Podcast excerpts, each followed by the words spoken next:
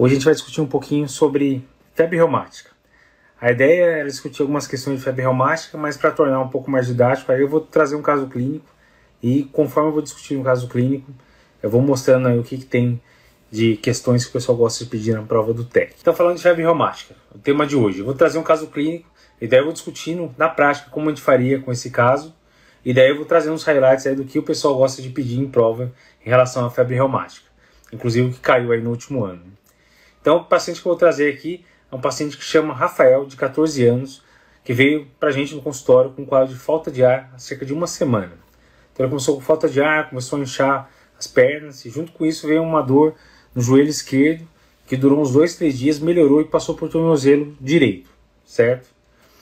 Se for examinar lá o Rafael, tinha realmente um sopro, três cruzes em seis em foco mitral, você não sabe se é novo ou não, primeira vez que você está vendo ele tinha estruturas crepitantes em base, tinha edema de membros inferiores, tinha estágio jugular, então vários sinais que, que faz a gente pensar em IC realmente. E quando se foi examinar a articulação, estava lá também com sinais de artrite. Então tinha um edema assimétrico em tornozelo direito, tinha calor local, tinha é, então estava tudo sugerindo realmente que tinha uma artrite, um processo inflamatório naquela articulação. E daí viria a primeira pergunta, né? Como a gente poderia tentar bater o martelo que esse paciente está com febre reumática. A gente está numa live de febre reumática, beleza, ele vai ter febre reumática, mas na prática, se chegasse esse paciente no consultório com esse quadro, o que, que a gente precisaria fazer para bater o martelo? Então, um rapaz, sexo masculino, 14 anos, com uma história que parece uma IC, edema inferior, cansaço, com sopro em foco mitral e uma artrite que começou em joelho esquerdo e passou para tornozelo direito. Como que a gente vai fechar o diagnóstico desse paciente? A gente vai usar o bom e velho critério de Jones. Então, o critério de Jones que tem aí há, há muitas décadas, a gente teve algumas revisões, mudaram poucos detalhes, mas é o que a gente continua utilizando. Então, para fechar o diagnóstico de febre reumática, a gente precisaria de dois critérios maiores, ou um maior e dois menores desses critérios que eu vou falar. Então, seriam cinco opções de critérios maiores e quatro opções de critérios menores.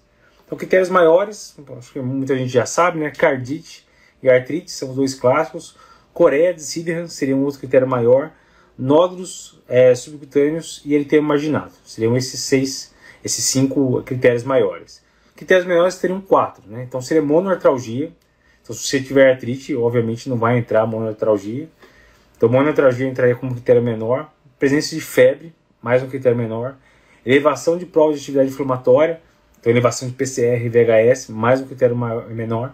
E prolongamento do intervalo PR, que sugere que está tendo uma inflamação miocárdica. Mas o critério menor se você não tiver cardite. Então seria isso daí. Se a gente pensar no paciente que eu comentei, 14 anos, ele tem uma clínica que parece de ser, tem um sopro sistólico mitral, tem congestão pulmonar, ele parece ter cardite.